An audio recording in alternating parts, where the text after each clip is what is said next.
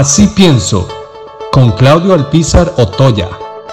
Mala señal la insistente preocupación por la información del celular presidencial decomisado. En el artículo 30 de nuestra Constitución usted debe saber que el segundo párrafo dice, quedan a salvo los secretos de Estado. En ese regloncito hace referencia al acceso del ciudadano a todos los asuntos de interés público, a excepción de los que son secretos de Estado.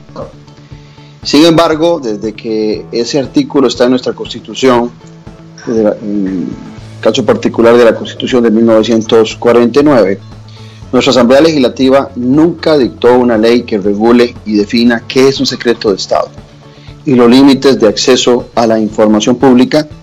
en el caso de aquellos temas que se consideren secreto de Estado. Me ha llamado la atención eh, el caso del abogado, los abogados defensores del presidente de la República en el caso de la OPAT, la unidad presidencial en el acceso de datos, tan vilipendiada y que tanta duda nos genera a los costarricenses, más que por situaciones similares, el presidente Trump, el presidente Macri, el mismo presidente Uribe en Colombia, se encuentran investigados y en juicio en sus países por querer eh, introducirse en más de la cuenta en los datos no solamente de los ciudadanos, sino de la oposición política. Pero los abogados del presidente hablan de su preocupación por el secreto de Estado en el celular del presidente. Algo que lo hacen eh, en forma recurrente. Plantean estos temores desde el primer día que tomaron el caso del presidente, lo cual es muestra de que hay un miedo eh, del presidente, de sus asesores, de, sus, eh, de su gabinete, la gente más cercana al presidente de la República, sobre los datos que hay en ese teléfono del presidente de la República. Sin embargo, a mí me llama la atención porque no debería preocuparse el señor abogado ni el mismo presidente, pues los aspectos únicos que se reconocen en Costa Rica al no haber ley eh, para regular los secretos de Estado los únicos que se reconocen como tal son los aspectos de seguridad nacional, interna y externa, la defensa nacional frente a las agresiones que atentan contra la soberanía e independencia del Estado, las relaciones exteriores eh, concertadas entre nuestro país y el resto de los sujetos de derecho internacional público. Y esto lo debe tener clarísimo la Fiscalía General de la República cuando vaya a revolcar el celular del presidente para el caso particular de la UPAT, ningún elemento que sea de estos tres que anteriormente dije van a ser ventilados por la Fiscalía, porque son secretos de Estado. Ahora bien, todo lo que aparezca alrededor de la UPAT será fundamental para establecer el caso de, de investigación y de demanda si, penal si es que encuentran los... Eh, atestados necesarios para levantar eh, y continuar con el juicio contra el presidente y aquellos otros que estuvieron involucrados en la OPAT.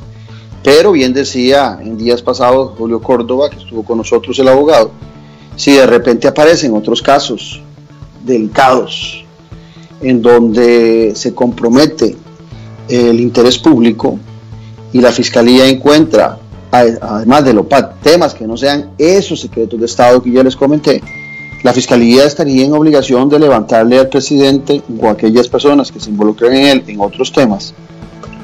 también nuevas investigaciones y nuevos juicios. Entonces ahí donde la, el mal pensado de Claudio Alpizar se empieza a preocupar de por qué tanta preocupación del presidente de la República y de los abogados por ese celular.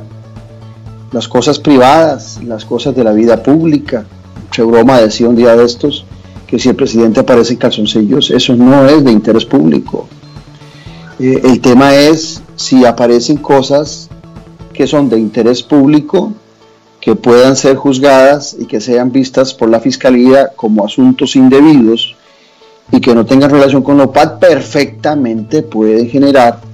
nuevas acciones de juicio contra el presidente de la República o aquellos otros que hayan atentado contra el país. Y cuando los veo tan preocupados, siento, sospecho que pudiera ser que hay otras cosas. Porque también el artículo 29 de nuestra Constitución, la vida privada, la protege cuando dice eh, que los secretos de Estado y las acciones privadas que no dañen la moral o el orden público o que no perjudiquen a terceros están fuera de la acción de la ley. Entonces, las cosas particulares, privadas de la vida del presidente, sus gustos de alimentos, sus gustos deportivos, eso no es de interés de la Fiscalía ni de los costarricenses y la Constitución lo protege. Pero repito, cualquier tema que aparezca junto con la UPAD en el celular del presidente de la República sí puede ser de investigación. Recuerdan ustedes que la presidenta, perdón, la ex secretaria de Estado en Estados Unidos de América, la señora Hillary Clinton, tuvo grandes juicios y grandes problemas en su gestión por no usar los medios oficiales para comunicar cosas oficiales de su país. Y tenía no solamente el uso de celulares, sino sobre todo de eh, direcciones electrónicas personales para el trato de asuntos del Estado. Creo que Costa Rica tiene que evolucionar hacia eso y obligar a todas las autoridades que se les da un teléfono celular, ya sea en la Asamblea Legislativa, ya sea en la Corte Suprema de Justicia, ya sea en el Ejecutivo, a tratar en esos teléfonos solo asuntos del Estado costarricense. Y para todo lo personal, utilizar otros medios.